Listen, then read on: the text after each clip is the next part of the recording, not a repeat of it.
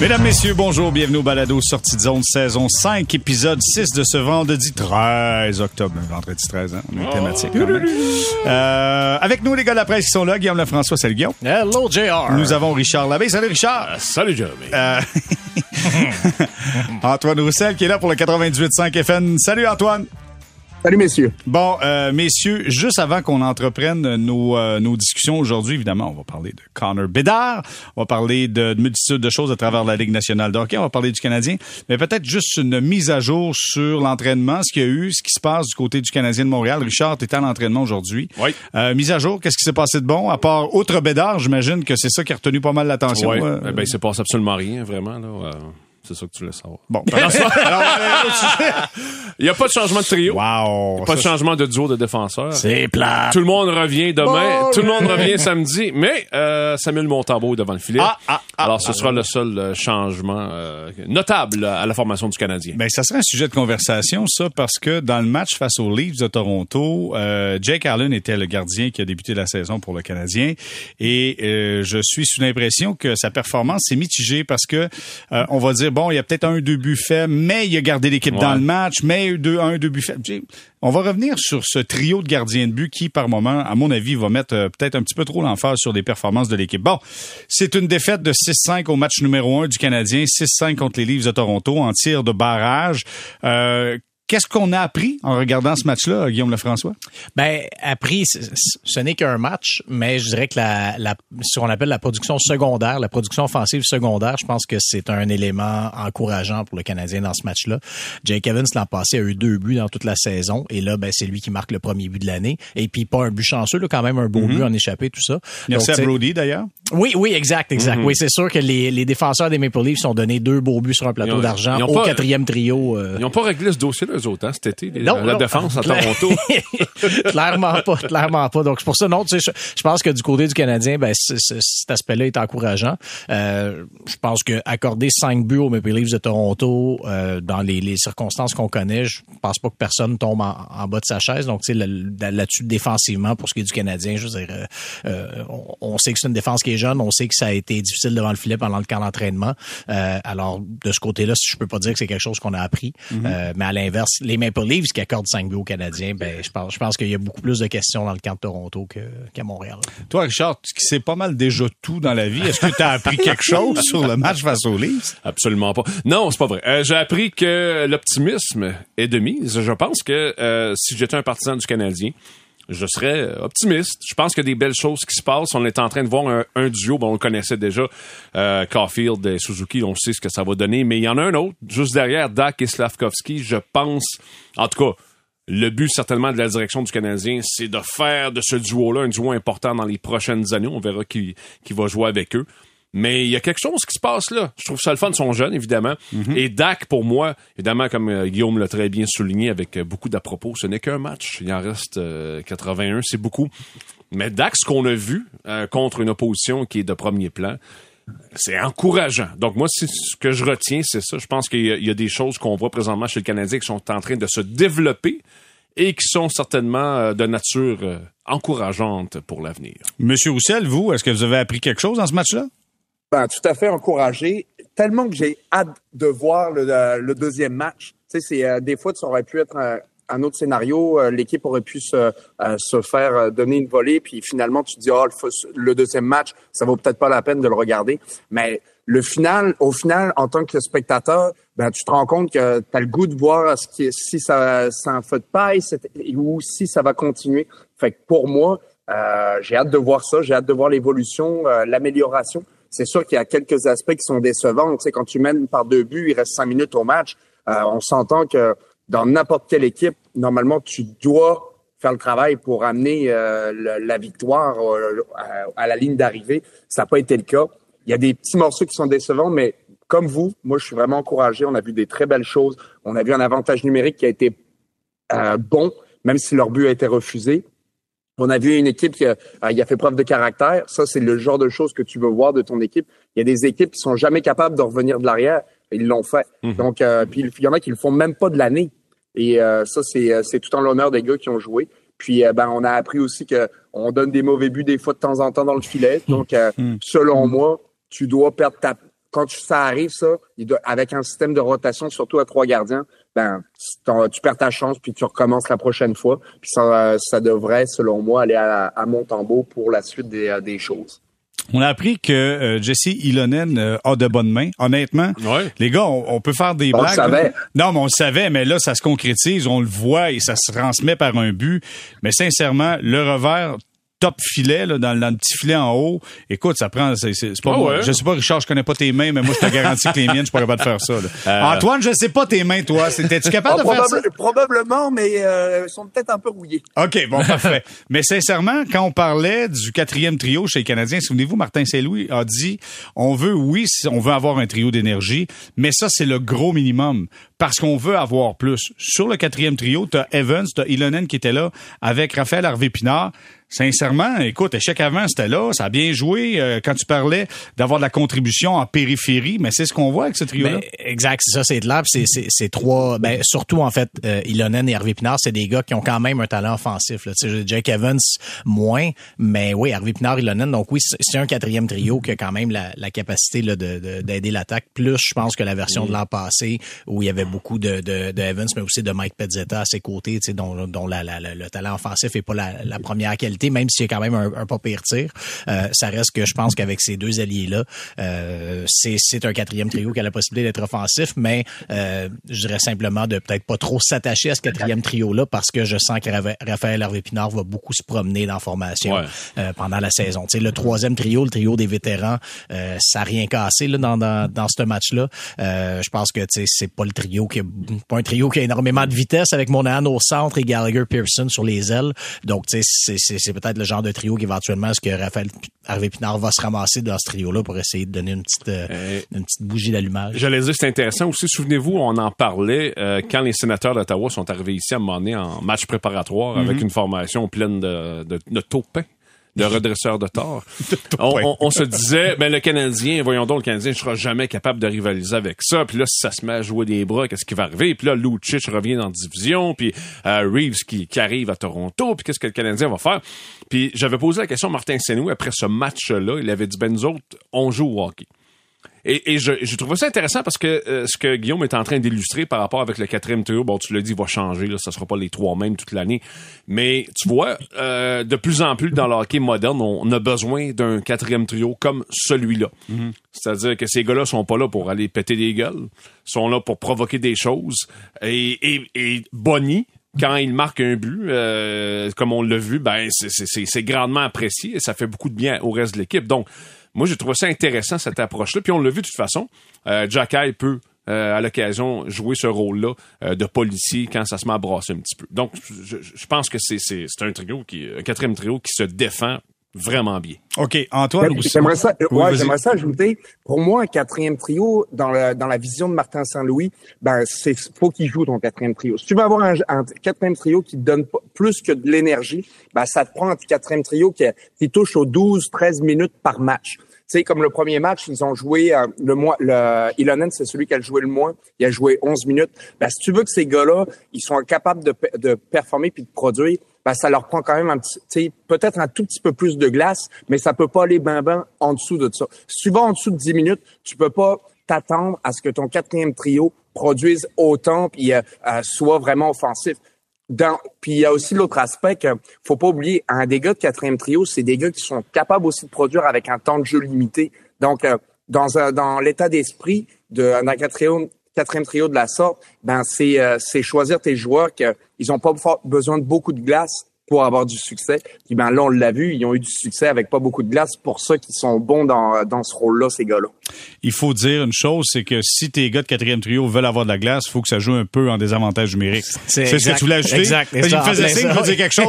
Ben, Excuse-moi de te l'avoir volé, mais. Ben non, c'est correct, c'est correct, mais c'est ça, c'est effectivement ces trois gars-là. Donc c'est sûr que euh, ces présences-là en désavantage, ben ça leur permet de rester un peu plus frais. Et puis ben ça aussi c'est une nouveauté parce que l'an passé, je parlais de Pezzetta, mais l'an passé, donc Pezzetta, lui ne jouait pas en désavantage numérique, donc lui avait vraiment un temps de jeu limité. Tandis que là, ben, Evans, Harvey Pinard, Ilonen, c'est des gars d'avantage numérique. Puis Harvey Pinard, ben, euh, ça se peut bien, ça se peut même qu'on le voit de temps en temps en avantage numérique. Mm. Éventuellement, il a pas joué, il, a, il, a, pas joué mercredi là en, en, avantage numérique, mais c'est le genre de joueur, je pense, qui va être appelé sa deuxième unité de temps en temps. J'allais demander tantôt Antoine Roussel, j'ai dit, j'allais dire Antoine, dans ton coffre à outils, tu avais l'outil euh, me chamailler à l'occasion. Je veux juste qu'on prenne quelques instants pour revenir sur le combat de d'Arbor Jacky face à, Reeves. Comment tu as analysé la performance de Jacky? Je sais que ça a été analysé beaucoup, mais je t'ai intéressé d'entendre ton point de vue là-dessus.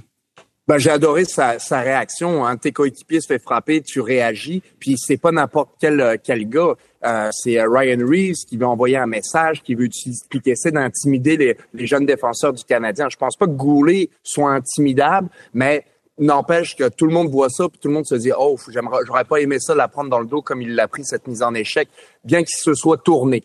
Mais j'ai aimé sa réaction. J'ai aimé sa réaction parce qu'il il a pas il est pas passé par quatre chemins. Il est allé affronter euh, euh, Reeves, puis ça a envoyé un bon message, je trouve, à ton équipe puis à l'autre équipe. Mais c'est surtout de la façon dont il l'a fait. Euh, pour moi, il a reviré Reeves dans ses bobettes, puis ça a fait en sorte que Reeves, il, faisait moins le, fin finaux, bien qu'il a célébré, qui ça, ça m'a beaucoup dérangé aussi, qu'il célèbre puis qu'il se soit fait mettre sur le dos de la sorte. Ça m'a dérangé au point où j'aurais pensé que peut-être quand il aurait revenu au jeu, Jack ce serait peut-être aurait peut-être réglé le dossier une bonne fois pour toutes. Mais euh, c'est pas le cas. Mm. J'aurais aimé savoir ça. Je pense qu'on va avoir la chance de le revoir cette saison parce que probablement que ce duel-là ne s'arrêtera pas là. Mais euh, j'ai aimé sa réaction. Puis pas juste ça. Faut pas oublier qu'il a pris, il a pris 17 minutes de punition et il a été capable de jouer un bon match par la suite. Il y a, mm-hmm. des fois, tu peux, euh, tu peux t'asseoir sur tes lauriers puis c'est fini, j'ai fait ma job. Non, non, il, a, il s'est impliqué, il y a eu des bons euh, lancers au filet. Euh, écoute, euh, il a, il a fait des, un beau lancer qui s'est traduit par un but. Donc c'est ça aussi qui amène. Donc faut pas trop se laisser déconcentrer par l'effet Ryan Reeves, mais je suis content qu'il ait mis les frontières du respectable dans tout ça. Mais jeudi, Martin Saint-Louis est revenu là-dessus par contre. Il a dit, je le, je le blâme pas pour tout ça, mais il, il a parlé spécifiquement, ouais il était pas là pendant 17 minutes. Donc, tu sais, je pense. Puis tout de suite après, Jacker lui-même m'a dit ouais, j'ai raté 17 minutes. Donc, je pense que, tu sais, pour les gens qui s'imaginent qu'il va faire ça tous les soirs, à quelque part, il y a besoin d'être sur la. Oui, non, je comprends la situation. La situation voulait ça parce qu'il y a un de ses joueurs. Moi, euh, Antoine, je suis pas d'accord avec toi là dans, dans le cas de Goulet qui s'est tourné. Écoute, il a fait un pivot pour aller chercher rondelle, puis Reeves, écoute, euh, d'après moi, les freins étaient en option. Ben il a continué quand même. Ben je pense que tu as une pénalité quand même de mise en échec par derrière, selon moi là. Oui. Ben, non, ben, pas de la façon dont les arbitres ils l'interprètent parce que si tu te ah. tournes au dernier moment, comme il l'a fait, Reeves s'en venait pour le épaule à épaule, mais il s'est tourné. Tu sais, on s'entend que tu allais pogner le derrière de l'épaule un petit peu, là. Mais si tu arrives dans ce coin-là, tu sais, il faut que tu saches que tu es un petit peu en position de danger, puis que si tu te tournes oh, à la dernière seconde, le, joueur, donc Ryan Reeves, a pas le temps de réaction pour euh, puis c'est comme ça qu'il juge. Écoute, euh, ça m'est déjà arrivé de me faire plaquer dans le dos, puis c'est ça qu'on m'a dit. Là. Euh, tu t'es tourné à la dernière seconde, puis c'est comme ça, mon homme. Fait que, tu sais, c'est ça qu'on m'a dit. Fait que j'anticipe que ce soit la même la même raison pour Ryan Reeves pourquoi il n'y a pas eu de punition. OK, parfait. Euh, la, seule chose qui est dommage là-dedans, tu parlais Antoine de on, va revoir ce duel là cette année. Le prochain duel Canadien-Toronto 9 mars. Ah ça c'est affreux. Ah, ça c'est affreux. les deux équipes s'affrontent seulement trois fois cette année. Ils ont toujours pas réglé l'an passé, souvenez-vous les Browns sont arrivés ici en janvier pour la première fois ce qui avait aucun sens. Et là, il y a eu des rumeurs. À un moment, on se dit, bon, ça a l'air que la Ligue nationale de hockey l'été va revoir son calendrier, mais ils n'ont rien fait du tout. Mais ça, pour moi, c'est un non-sens parce que ce sont des, des belles rivalités que l'on met un petit peu sur la tablette en échange de quoi? pour que tout le monde puisse voir euh, les équipes de l'Ouest passer une fois de temps en temps. Ouais, c'est ça. Je comprends ça. de voir toutes les équipes de l'Ouest.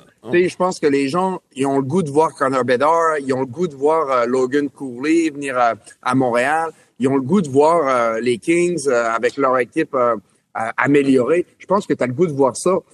C'était le, en tant que joueur, moi j'aurais trouvé ça plate de pas jouer contre les, toutes les équipes. Ça aurait mm. été un petit peu décevant de se dire que tu joues dans une ligue, mais tu joues jamais vraiment contre tout le monde. Peut-être que tu pourrais diminuer le nombre de matchs qui sont dans, dans ta conférence. Euh, donc euh, ça, ça serait une, une, autre affaire pour augmenter tes games de division. Mais moi, je trouve que tu peux pas penser à changer le calendrier si c'est pour enlever des games contre les équipes de l'Ouest. Ouais, sauf que là, ça fait en sorte que la rivalité, par exemple, Boston-Montréal, qui était si belle, si grande, si intense, elle est disparue. Il n'y en a plus. C'est ça. Mais en, fait, ça, fait mm. partie de l'histoire de la Ligue nationale de hockey. Maintenant, c'est un grand cirque qui se déplace à travers l'Amérique du Nord et tout le monde veut voir le grand cirque et les joueurs qui sont euh, dans l'Ouest. Bon, messieurs, j'allais vous dire, euh, avant que quelqu'un m'interrompe. Est-ce que j'ai un? Guillaume. Donnez un 2, un 10, extrait mes conduites. Ciao! Euh, ceci étant dit, j'allais vous dire, cette saison, on va faire quelque chose de nouveau. On va se faire une chronique et ça, je sais pas quand ça va revenir. Au moins une fois par mois, j'imagine. Euh, chronique à la hausse à la baisse. OK? On a un match. C'est dur de dire à la baisse, c'est dur de dire à la hausse. Mais au moins, on débute avec ça. Donc, chronique à la hausse, à la baisse. Qui est à la hausse? Qui est à la baisse? Et là, on a le droit de prendre un joueur, on a le droit de prendre une stratégie, on a le droit de prendre un coach. À part Youpi, il n'y a pas grand monde que tu peux prendre, que tu ne peux pas prendre dans euh, la formation du Canadien de Montréal. Donc, qui veut commencer? Richard, tiens, je vais commencer avec toi. Richard sera euh, celui qui débutera cette nouvelle chronique à la hausse, à la baisse. Donc, qui est à la hausse pour toi après un match chez le Canadien de Montréal? En, cette date d'aujourd'hui? Oui. Euh, je vais y aller avec euh, Juraj Slavkovski. Je pense qu'il avait été... Euh, bon, qui n'a pas joué beaucoup l'an passé, évidemment. Euh, mais le peu qu'on l'a vu m'a montré... J'ai eu l'impression qu'il avait l'air perdu. Mm. Et euh, si d'après moi la mise en échec leur plaçait à niveau. Peut-être, peut-être. Mais s'il continue comme ça, euh, ce qu'on a vu euh, mercredi soir à Toronto, pas pour dire qu'il va avoir 80 points, là, mais j'ai vu une progression d'ailleurs dans son jeu, puis j'en ai parlé d'ailleurs jeudi après l'entraînement, et il dit je me sens mieux, plus fort, plus ci, plus ça, plus confiant. Ça a apparu. Euh, dans la dans le abaisse, euh, en, en baisse, pardon, euh, Brendan Gallagher peut pas jouer comme ça encore 81 matchs. Peut pas, ça, ça pas, il faut, faut qu'il soit meilleur que ça. Euh, il reste, on, on, sait les années de contrat qui vont être lourdes. Il en reste trois encore il doit être plus énergique que ça. Il est là pour ça, pour donner de l'énergie. Et j'ai eu l'impression qu'il n'en avait pas. Hmm. Alors, ça, c'est un gros ouais, mais Le trio des vétérans, c'était plus. Un de la misère. Un de la misère. C'était un, petit peu, euh, j'allais dire Ligue des garages. Je veux pas dire Ligue des garages, mais je veux dire, on n'avait pas le tempo euh, des autres trios. On manquait de, de, de, rapidité, je pense. Monahan aussi. J'avais l'impression qu'ils étaient en fin de saison, alors que c'est pas du tout le cas. Ils, devraient avoir plus d'énergie que ça. OK. Euh, Antoine. Je vais avec Antoine, parce que Guillaume m'a interrompu tantôt. Fait donc, il sera, il sera le dernier. c'est bon, 17 minutes. C'est bon, 17 minutes comme Jack Exactement exactement. Antoine, chronique à la hausse, à la baisse, qui, euh, qui euh, fait partie de ceux qui sont à la hausse pour toi?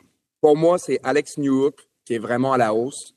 Puis ça, c'est sans équivoque avec, euh, avec les deux buts qu'il a scorés, la façon dont il s'est comporté durant le camp d'entraînement aussi.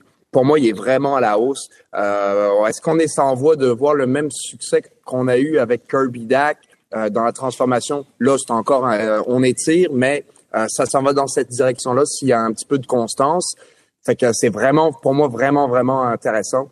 Mais euh, le à la baisse, pour moi, c'est euh, Jake Allen. Jake Allen aurait dû faire les arrêts nécessaires, surtout quand la game était sur la hmm. ligne. c'est ça que tu veux de ton gardien, soi-disant numéro un. ça n'a pas été le cas. puis j'en ai j'en ai parlé un petit peu plus tôt. Pour moi, le prochain match, ça va être à Montembeau. Puis la manière dont euh, je procéderais cette année, c'est tu gagnes, tu gardes ton filet, tu perds, tu perds ton filet. OK, ben Antoine, tu vois, c'est intéressant parce que euh, tantôt, on aura justement euh, cette discussion-là sur le trio de gardiens de but et j'ai l'impression qu'on va devenir fou furieux en, en, suranalysant les performances des gardiens de but, mais on va y revenir dans quelques instants. Guillaume, à la hausse, à la baisse? À la hausse, un joueur dont on parle pas souvent, pas beaucoup, mais c'est Jonathan Kovacevic qui s'est ramassé, qui a joué 20 minutes, qui est qui, qui a obtenu le rôle aux côtés de Caden Goulet. Ça veut dire que s'il garde ce, ce, ce rôle-là, pourrait jouer plusieurs minutes. Euh, et, et, ça a bien aidé pour lui. Il finit à plus deux. Euh, tu sais, le Canadien, c'est quand même bien défendu, tout ça. Euh, franchement, c'est un joueur, c'est ça, dont on parle très peu, mais que lui, il y a une belle occasion pour lui. On le sait que c'est mince pour le Canadien à droite derrière euh, derrière David Savard. Donc, euh, vraiment, moi, lui, jusqu'ici, je trouve ça, je trouve que c'est intéressant pour lui comme, comme début de saison. OK. À la baisse? À la baisse, ben, c'est sûr que moi aussi, le, le, disons que le, le, trio des vétérans, j'en ai parlé tantôt, mais ouais, le trio des vétérans, m'a un peu euh, m'a un peu laissé euh, sur ma faim, là, disons. Pas, pas que j'avais de grandes attentes, mais quand même, tu dis, OK, là, tu sais, les, les, gars vont être capables de peut-être ralentir le jeu. Puis, euh, mais je veux dire, ils généraient rien du tout. Cela dit, dans le cas spécifique de Tanner Pearson, je réserve quand même mon jugement parce qu'on l'a pas beaucoup vu jouer jusqu'ici, euh, pas joué beaucoup pendant le camp non plus. Donc, euh, tu sais, je veux dire, avant de me, faire une idée, là, je vais, je vais attendre. Et euh, de toute façon, je comptais pour, sur Antoine également pour nous en parler un peu, étant donné que je joué avec lui quelques années à Vancouver. Là, mais euh, c'est ça, disons que pour, pour le moment, je réserve mon, mon jugement dans son cas. Antoine, comment tu as trouvé Pearson pour un premier match avec le Canadien? Ben, je trouve qu'il a fait des bons jeux défensivement. Euh, je trouve qu'il est toujours bien positionné, puis c'est de ses grandes forces, euh, son jeu en défensive, puis son jeu de, de positionnement. Puis il a, il, a, il a fait des très bons jeux en désavantage numérique aussi. Donc, euh, ça n'a pas été un match sexy dans le sens où euh, ils n'ont pas créé beaucoup, ils ont, euh, ils ont plus souvent qu'autrement été un petit peu dans leur zone. Puis pour ça, c'est un petit peu décevant de leur trio. Mais Tanner, pour moi, il a été fidèle à lui-même. Est-ce que lui, en fait, pour moi, quand je vois Tanner Pearson, c'est un joueur qui est complémentaire. C'est-à-dire, tu vas le faire jouer un petit peu comme, euh, ben, non, je veux pas le comparer à Raphaël, mais tu sais, tu le fais jouer avec des bons joueurs, il va être meilleur. Si tu le fais jouer avec des moins bons joueurs, ben tu sais, ça, euh, il va être, euh, il, va être correct. Mais c'est pas lui qui va être la bougie d'allumage de ton trio. Mais il complète bien ses jeux, il est intelligent sur la glace. c'est un joueur comme Martin Saint-Louis euh, c'est un, un, professionnel, c'est un gars qui ça fait plusieurs années qu'il est là. Donc, euh, c'est un gars d'expérience. Mais écoute, je le juge pas non plus sur un match. Ça fait euh, c'est, un match, c'est pas assez pour avoir une, une idée. Moi, j'aime ça avoir minimum 5 à 10 matchs avant de me faire une tête sur comment ça va un joueur. OK, moi je vous dis rapidement, là, à la hausse, à la baisse pour moi, à la hausse, euh, Arbor Jackay, et non pas juste pour son combat, pour tout ce qu'il amène sur la patinoire. Je pense que ça fait mal aux Canadiens d'être privés d'un défenseur. On l'a vu pendant 17 minutes, c'est assez difficile, mais il joue bien sur la glace. Puis à la baisse, je pense que c'est difficile pour Kaden Goulet. Je sais pas si vous avez remarqué, manque d'équilibre par moment. Le fait qu'il ait manqué beaucoup de hockey, ça me semble difficile. Matheson aussi avec quelques problématiques. On, mm-hmm. on le sentait pas aussi confortable euh, dans son coup de patin qu'habituellement. Donc, ça sera à surveiller. Tantôt, Antoine te dit euh, à la baisse pour Jake Allen. C'est drôle parce que après le match, j'écoutais les propos de Danny Dubé qui disait le Canadien s'est rendu jusqu'en tir de barrage parce que Jake Allen a sauvé son équipe à plusieurs reprises on pourrait reprendre le même discours en disant le Canadien s'est rendu en tir de barrage parce que Jake Allen a donné deux ZZ dans ce match-là. Le fait d'avoir trois gardiens de but, est-ce que ça va nous rendre fous, furieux, cinglés à suranalyser chaque gardien ben, de but? On l'est déjà un petit peu. Là. Oui, oui, t'as raison. Bah, écoute, t'as raison. C'est une vérité de la palisse. Mais tout ça pour dire, est-ce que euh, le fait d'avoir trois gardiens de but, ça va pas mettre l'emphase sur les gardiens de but qui peut être un problème chez les Canadiens? Ça devient une distraction. Tu sais, moi, je, je une distraction, voilà, c'est bien. Je, recule très, très, très loin. Euh, peut-être que Guillaume était pas né. Euh, mais euh, à, l'année de la Coupe Stanley... Ah, je pensais que t'allais dire juste avant Mathusalem. Non, l'année de l'avant-dernière Coupe Stanley, 85-86, le Canadien a amorcé... Que tu écrit un livre là-dessus, d'ailleurs. Oui, qui est très bon. Qui est très bon, d'ailleurs. L'équipe qui ne devait pas gagner. Oui, merci beaucoup, Jérémy. Mais l'équipe a amorcé la saison avec trois gardien dont un, dont un certain Patrick Roy qui avait 20 ans. Je suis pas en train de dire du tout que, que, que, Brimo va, va être celui-là. Mais euh, je me souviens de la distraction continuelle. On ne faisait que, de, que parler de ça qui va gauler à quoi les gardiens Penny, Sautard, Sautard, Penny et Patrick Roy. Et euh, en plus, Jean Perron qui, qui, en avait rajouté, qui avait commencé l'année à Pittsburgh avec Patrick Roy devant le filet, les vétérans qui n'avaient pas été contents. Mais Penny n'était pas, était pas blessé, je pense qu'il avait pas. Euh, en fin de saison, il était blessé, ouais, c'est ça. Alors, ça a été une distraction continuelle, sans arrêt, et bizarrement, le Canadien s'en est sorti malgré tout et, et, et a gagné la Coupe cette année. Ça risque de pas arriver cette année, mais, mais c'est, c'est une distraction inutile. Je regardais l'entraînement vendredi après-midi c'est fatigant. Tu sais, t'en as, deux d'un bord qui, qui s'échangent le filet. Euh, pendant ce temps-là, il y en a un qui est pas dans le filet, fait qui est dans le coin, qui fait des étirements. Euh, t'as l'autre à l'autre bout qui a des tirs, là, partant, ça, ça va. Mais tu sais, tu peux pas tenir ça pendant 82 matchs. Alors moi, je, continue à croire que c'est temporaire et qu'éventuellement le téléphone va sonner puis il y en a un qui va partir. Je peux pas croire. Tout à fait d'accord avec toi. Vas-y Antoine. je suis tout à fait d'accord avec toi. Puis j'ai même envie de te rajouter cette on n'est pas habitué à la voir. Puis c'est euh, c'est même fatigant, même pour l'athlète en tant que tel, c'est tellement tannant parce que tu même pas les mêmes répétitions dans tes entraînements. Tu tu, tu reçois pas le même volume de shots, hein. euh, mm-hmm. donc tu es toujours obligé de partager. Puis c'est la même chose pour un joueur quand tu joues sur le souvent c'est le quatrième trio là, qui euh, qui a trois qui a quatre gars puis j'ai joué pour des coachs, ils faisaient pas cinquième trio. Tu avec les, souvent, c'est deux attaquants, un défenseur. Euh, des équipes, c'est, deux défenseurs qu'on garde. Je parle de sur un euh, sur un alignement de 23 joueurs. Généralement, les extras, c'est soit deux défenseurs ou deux attaquants, un défenseur. Puis ça, c'est tannant parce que quand tu es sur le quatrième trio, tu es toujours obligé de donner ta place, mais t'es obligé, tu te bats toujours pour ta place. En plus, il faut que tu le fasses dans la pratique aussi. On dirait que t'as jamais moment de répit. Puis des fois, ça te gruge tellement d'énergie juste de pouvoir penser à ça. Est-ce que tu vas pouvoir faire tes reps? Est-ce que tu vas être assez prêt pour le prochain match? Parce que si tu es sur le quatrième trio, ça va faire en sorte que tu joueras moins aussi nécessairement. Tu n'auras pas ces chances. Fait que c'est comme un cercle vicieux. Puis euh, pour l'avoir vécu en tant que joueur, j'ose même pas croire qu'est-ce que ça peut être comme euh, comme gardien de but. Ça peut être euh, vraiment un gros désavantage aussi à long terme. Guillaume, est-ce qu'on se crée un faux problème en se disant on faut garder absolument euh, Kaden Primo parce qu'on va il sera réclamé au balotage? De faire ça, est-ce qu'on met une pression inutilement sur les deux autres gardiens de but? Je, je pense pas. Je pense pas que ce soit ça. Je, pense que t'as pas le choix dans le sens si tu calcules que le Canadien va bel et bien perdre primo balotage et c'est pas impossible quand on regarde euh, euh, ce, qui s'est passé justement à l'Avalanche qui a été chercher un gardien qui avait des, des statistiques similaires à celles de primo. Donc tu sais, je pense pas qu'on se crée un problème. Je pense que c'est un problème réel euh, et le Canadien est pas la seule équipe à penser comme ça parce que cinq équipes dans la ligue qui ont mm. commencé l'année avec trois gardiens.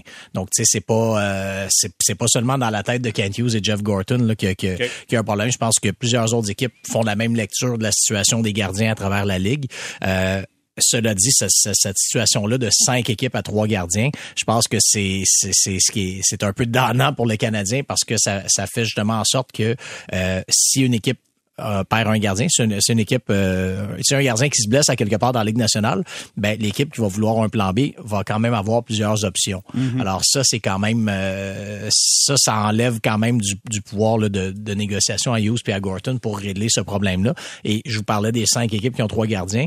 Il y a également euh, on, on, parle pas souvent d'eux, mais les Hurricanes de la Caroline, qui eux, leur troisième gardien, c'est Pietar Kochekov, qui euh, qui est dans la Ligue américaine, mais qui a un contrat à un volet de la Ligue nationale à 2 millions par année pour quatre ans.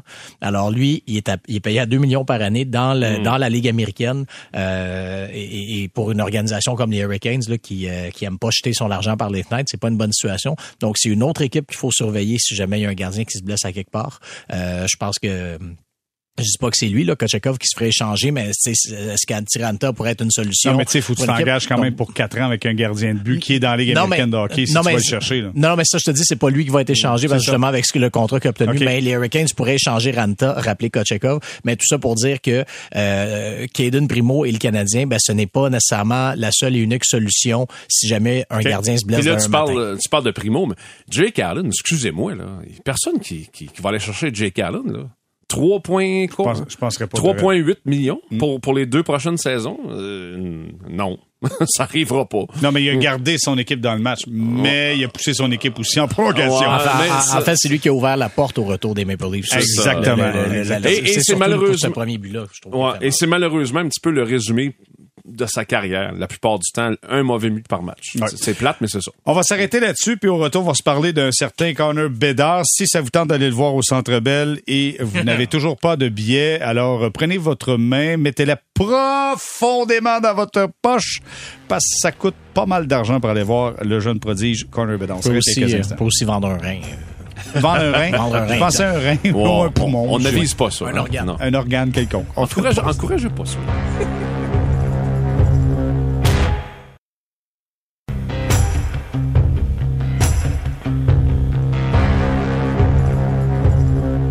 On est de retour au balado sortie de zone, saison 5, épisode 6, en compagnie de Guillaume Lefrançois, Richard Labbé, Antoine Roussel.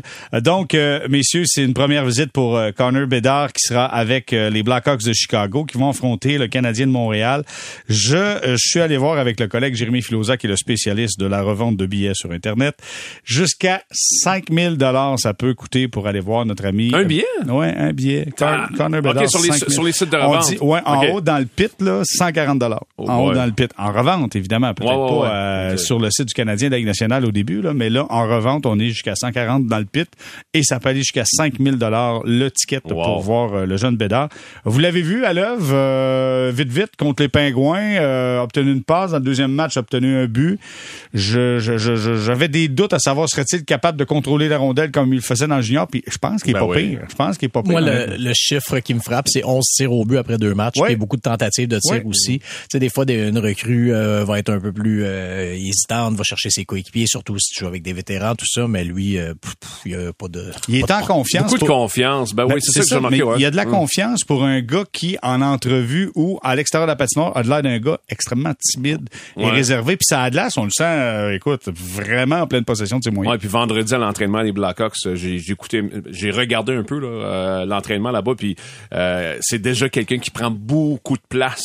Euh, tu, tu le vois là, à l'entraînement, c'est c'est déjà, tu sais, ça fait quoi là? Ça fait deux semaines, trois semaines qu'il est là, puis déjà prend énormément de place.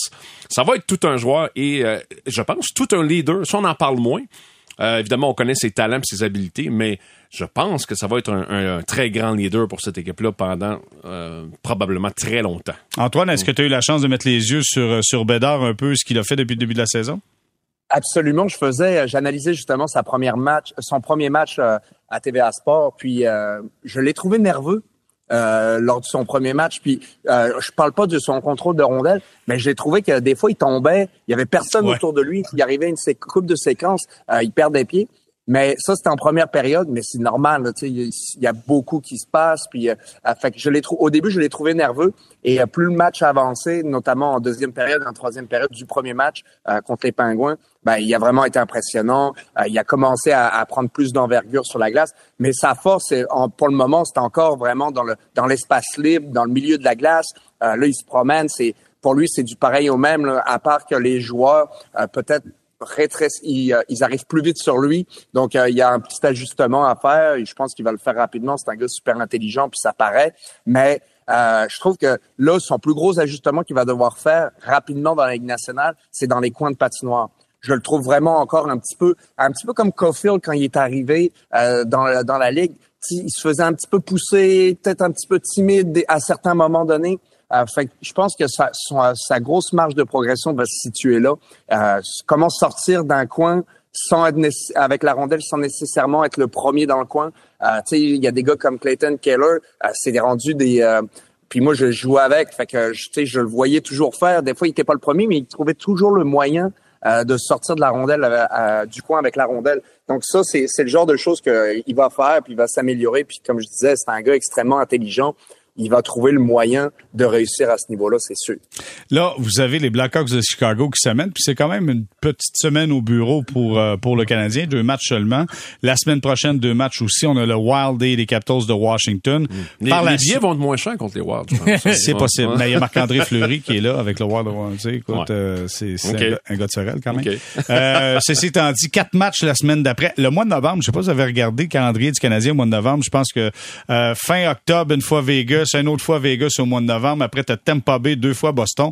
Ça pour dire, c'est que là, il y a beaucoup d'enthousiasme. Ça se peut que la chaîne débarque au mois de novembre. Tu sais, souvenez-vous, ça a débarqué l'année passée aux alentours de quoi? 10 décembre? Exact. À, euh, ouais, à la Monahan- mi-décembre, là, ouais. Monahan s'était blessé, Exact. mais on avait connu quand même... Après ça, il y avait le long voyage. euh, Exact. ben, fin novembre, il y a le Canadien part pour un petit bout hein, dans l'Ouest américain, là, entre autres. Là. Donc, Exactement. en Californie. ça va être un petit bout, ça. Fait que donc, Ouais. tout ça pour dire, c'est qu'il est possible que l'enthousiasme diminue au fil des prochaines semaines. On le souhaite pas. On souhaite que le Canadien, en fait de bonnes performances, soit capable de garder un certain momentum, d'aller chercher un point sur une possibilité de deux. Toujours bien ça de fait. Mais, euh, on espère, mais ça veut, peut-être c'est pas ça qui va arriver. Par contre, il y a Kent Hughes qui était en entretien avec Mario Landlois. Et Kent Hughes, il dit, si jamais on est dans la course aux séries, donc si jamais on passe le mois de novembre, si jamais il y a toujours pas de blessure, si jamais tout le monde connaît de bonnes saisons et que les gardiens de but font le boulot, il a dit, euh, si jamais on est dans la course pour une place en série, on pourrait être acheteur. Évidemment, comme Marc Bergevin a dit à l'époque, sans sacrifier notre jeunesse, sans sacrifier notre avenir, mais on pourrait être acheteur. Vous en pensez quoi? Moi, quand j'entends ça, je vais Très audacieux. pour du monde qui disent qu'ils veulent pas nommer le mot en P, puis qui nous disent, gars, on pourrait être acheteur. J'étais surpris. C'est drôle, Ben, c'est- faut que- c'est drôle qu'il dise ça parce que euh, il était justement aussi avec euh, Jean-Charles Lavo- la- Lajoie, puis il disait, il a dit le contraire un petit peu où euh, il, s'enlignait pour dire l'inverse euh, parce que Jean-Charles lui a posé la même question.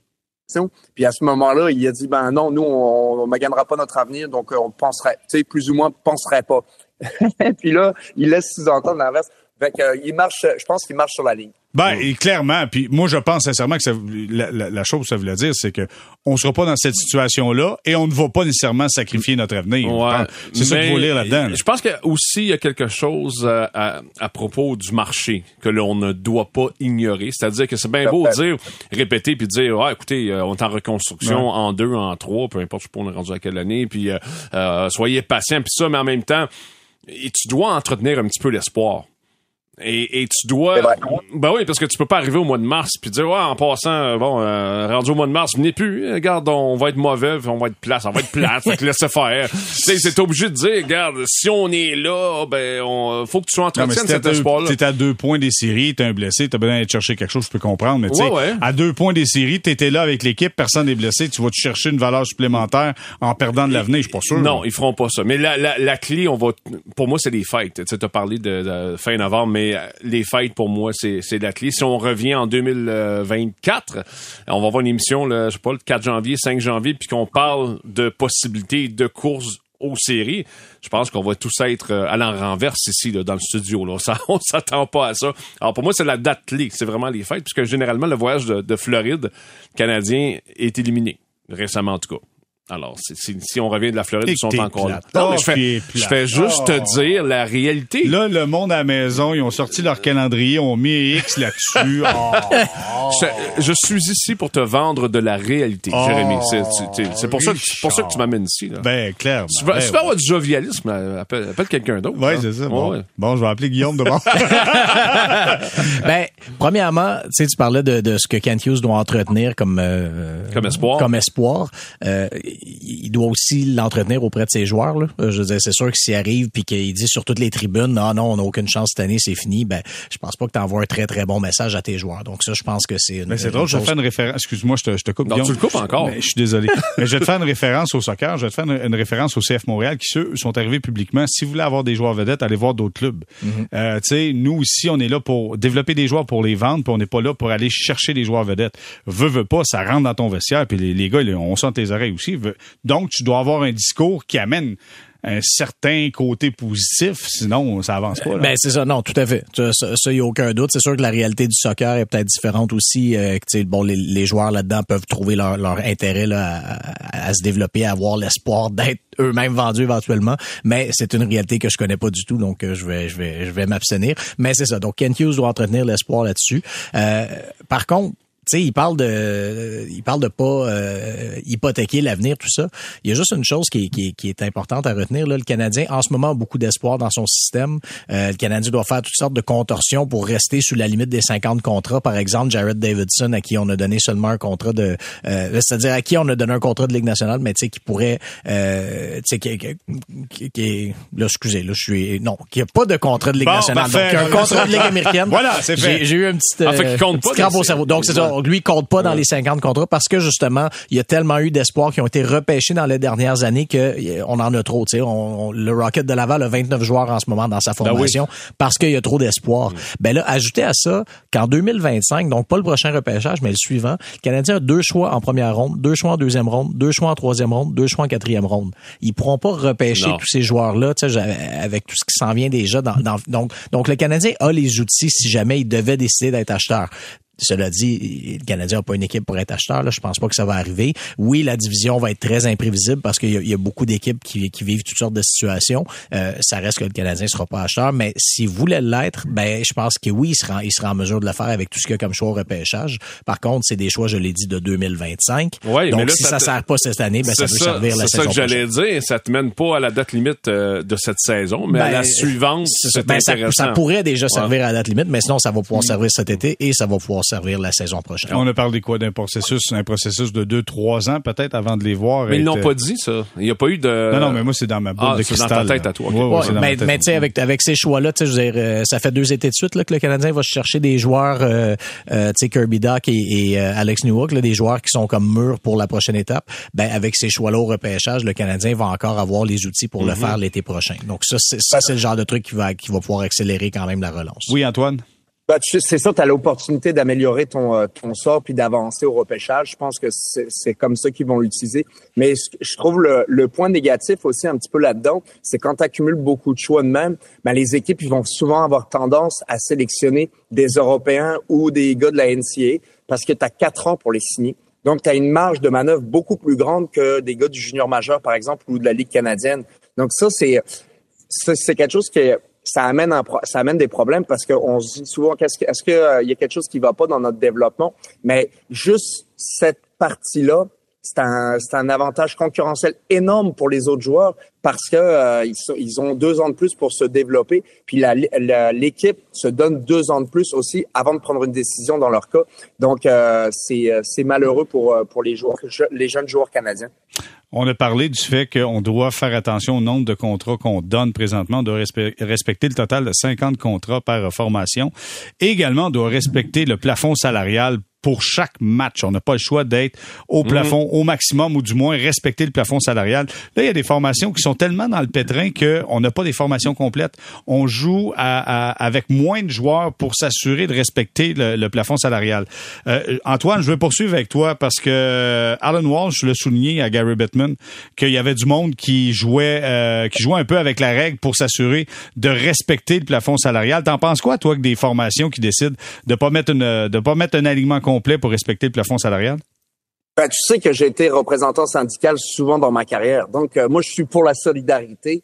Euh, donc, euh, tu c'est clair que je voudrais que le, règlement soit, faut que tu sois en dessous du cap salarial, mais il faut aussi que tu aies 23 contrats ou 23 joueurs sur, sur, sur ce plafond salarial-là, parce que sans ça, c'est toujours les mêmes joueurs qui vont qui vont subir les conséquences du du plafond salarial. Ça m'a toujours dérangé quand je jouais parce que c'est on s'entend, ça sera jamais les meilleurs joueurs qui vont qui vont qui vont perdre leur leur poste dû au cap salarial. C'est souvent les joueurs de de milieu de peloton qui qui donnent de la profondeur et cette profondeur que tu as tant besoin pour gagner, ben à ce moment-là, tu es obligé de euh, c'est là que tu enlèves du gras finalement euh, à ton euh, à ton cap salarial pour arriver en dessous. Puis c'est jamais vraiment avec des contrats d'entrée dans les nationales que tu te fais mal. Donc c'est je trouve que ça ça fait en, sorte que tu sais ça resserre les taux encore une fois sur sur ces joueurs-là.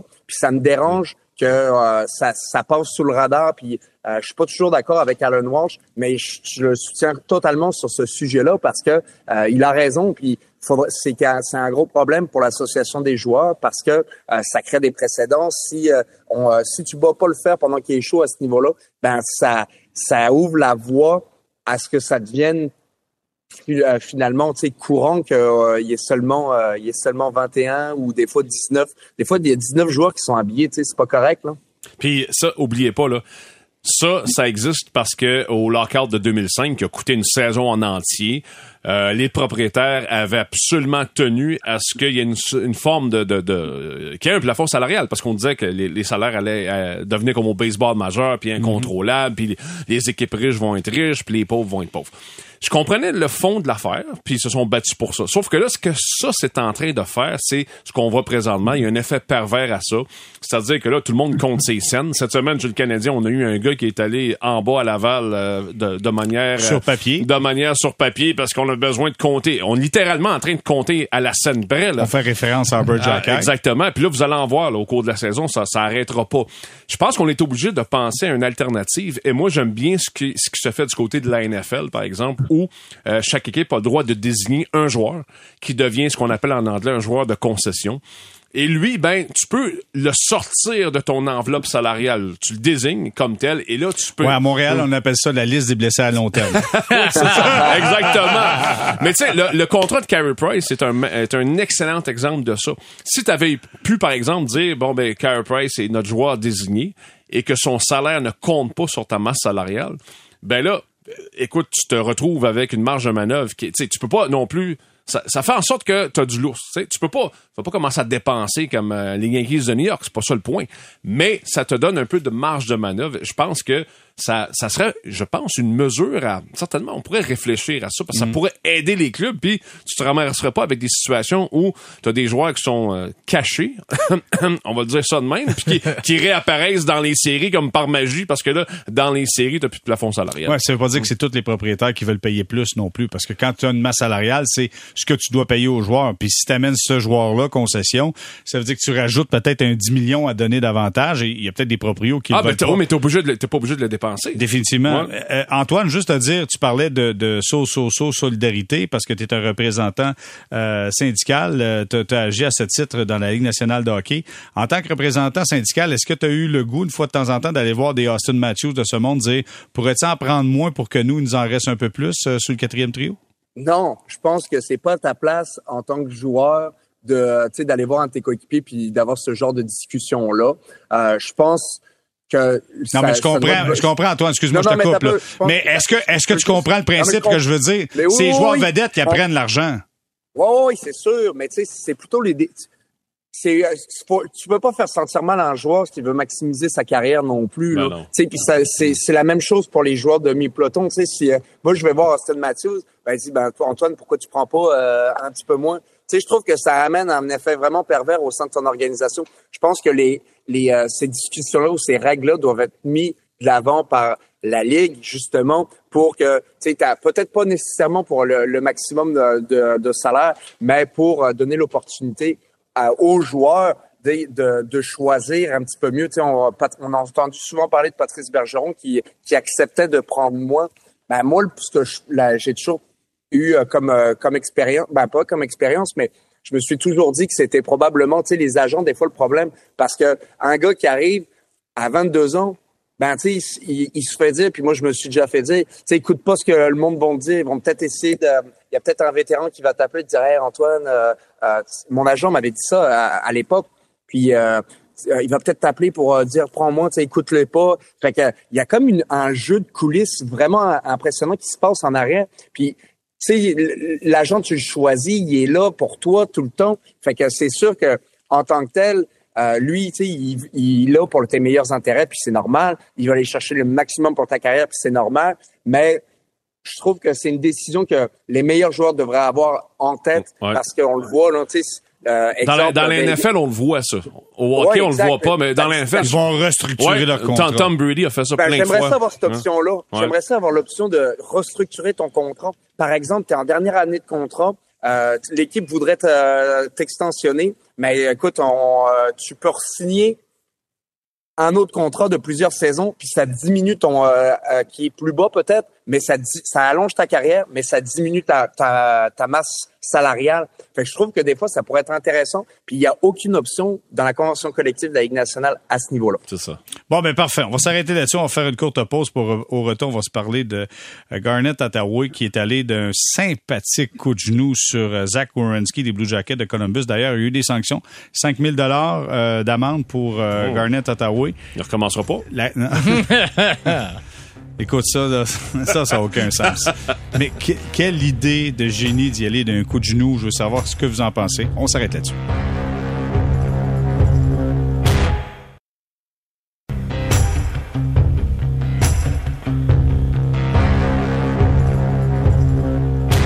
On est de retour au balado aux sorties de zone saison 5 épisode 6 avec euh, Guillaume Lefrançois, Richard Labbé, Antoine Roussel qui sont là. Les gars, euh, match entre les Flyers et les Blue Jackets de Columbus. Je pense que les Flyers ont gagné 4-2 ce match-là. Exact. Euh, C'était le premier match de Fantilli aussi? Premier match de Pascal Vincent aussi. Pascal Ah Vincent, ouais, c'est ben oui, effectivement. Comme coach qui, euh, qui, a, qui a mis, qui a laissé de côté trois choix de premier Oui. tour. euh, Quand même. Dans les pour, estrades, euh, ben oui, bien ben oui. annoncer son arrivée. Et voilà, et voilà, c'est nouveau, un nouveau shérif en ville. C'est moi le chef. Et dans ce match-là, des Flyers de Philadelphie, Garnett Attaway, l'ancien des Capitals de Washington, est allé d'un coup de genou sur euh, Zach Wierenski derrière le filet. Wierenski n'est pas en possession de la rondelle. La rondelle qui passe derrière lui. Et Attaway qui s'amène. Et en tout cas, vous l'avez- vous avez sûrement vu les images. là. Vraiment, c'est le genou, je vise un genou, je vise une jambe.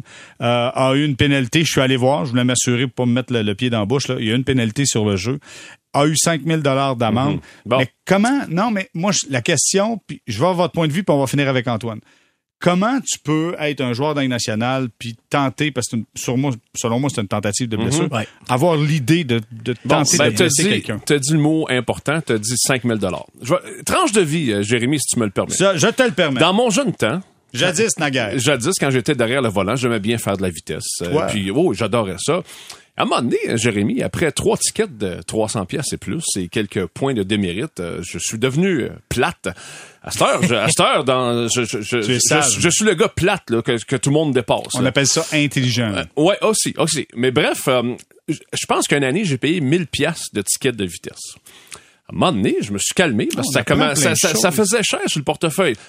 Je me ramène à ce que tu viens de dire. Quand tu fais, je sais pas c'est quoi le salaire de, de monsieur ici euh, qui est impliqué, ça, ça doit être assez. est à Il est à combien? 2,4. 2,4. Bon. Si tu mets 5000 pièces d'amende, est-ce que tu penses que tu le fais réfléchir pour la prochaine fois? Pas tout. Voilà. Si tu y mets 100 000 pièces d'amende, est-ce que tu penses que tu fais réfléchir pour la fois d'après? Euh, oui, Voilà. mais moi je vais te dire, Voilà. donne des suspensions pour créer des jurisprudences pour être en mesure de suspendre plus euh, plus longtemps la deuxième fois. Il perd du salaire en plus. Oui, mais... Euh, Lâche-moi les amendes. Les amendes, c'est rien, ça. Euh, ben exactement. Donc, ça devrait, tu sais, dans la, euh, je, je suis fatigué avec ça, je reviens encore dans la NFL. Dans Mais la non, NFL, toi, avec ça. dans, la, dans la NFL, à un moment donné, les coups à la tête, on voulait s'en débarrasser. Et là, tous les joueurs ils disaient, ça n'a pas de bon sens. On, on nous a appris à plaquer d'une, d'une- d'une telle façon. On peut pas changer le comportement de 700 gars, ça se peut pas. À un moment donné, quand il y a eu 4-5 demi de sûreté qui ont ramassé des 50 000 piastres la shot, on a commencé à modifier Ouais. les comportements. Ben, c'est ça. Je pense que il y a rien qui va changer tout ce qui change, ce qui change des comportements, c'est l'argent. C'est aussi simple que ça. Alors, tant que tu vas donner des 5000 pièces à gauche puis à droite, il y a personne qui apprend rien. Guillaume, C'est- c'est pas juste une question d'argent ou faut aussi la mentalité des joueurs. Dire, regarde, tu peux pas essayer de blesser un autre comme Ben ça. c'est ça, parce qu'en fait il y a deux choses. Tu sais, tu sais, tu sais, je reviens à tantôt en début d'émission, on parlait du coup de, Jack, de, de, de Ryan Reeves contre Goulet. Tu sais, je, je pense qu'il y a des coups pour faire mal, il y a des coups pour blesser. Euh, Ryan Reeves qui frappe Goulet, c'est un coup pour faire mal. Je pense pas que c'était pour blesser. Tu sais, ça c'est le geste de Hathaway contre c'est carrément pour blesser. Puis là où ça devient encore plus choquant, puis je, je- je comprends qu'il faut pas nécessairement tomber dans le piège là, de faire la ju- de faire de la justice à deux vitesses, c'est-à-dire selon le joueur qui est visé. Mais Zach Wierenski a joué 13 matchs l'an passé. C'est le joueur, c'est un des joueurs de concession des Blue Jackets de Columbus. C'est un, c'est un Américain qui joue dans un marché, un marché américain qui essaie de, de, de, tu sais, de, de- d'a- d'accroître son, son rayonnement. Et là, ben, tu t'en vas t'en prendre justement à un des joueurs, tu sais, qui, est- qui est de concession de cette équipe-là, un des visages de cette équipe-là. Je trouve ça particulièrement plate. Tant mieux si, si Wierenski s'en tire là, sans, sans rien de grave. Mais Une à deux à- semaines d'absence pour ben, Wierenski. c'est ça, tu sais, donc tu sais, c'est- c'est c'est correct, mais tu sais, c'est ça, tu sais, sachant que ce, ce joueur-là vient de vient de rater presque la saison en, en, en entier, en plus la dernière saison. Je trouve ça très dommage que des joueurs de talent comme ça soient euh, soient visés, soient. C'est d'ailleurs la raison pour laquelle euh, vous entendez euh, haut du corps, bas du corps tout le temps. là. C'est à cause de ça. Exact, clairement, ça c'est sûr. Antoine aussi, je veux savoir, c'est quoi ton point de vue? Est-ce que tu as vu les images? Comment ça se fait qu'il y a des joueurs qui pensent à blesser d'autres joueurs sur la glace?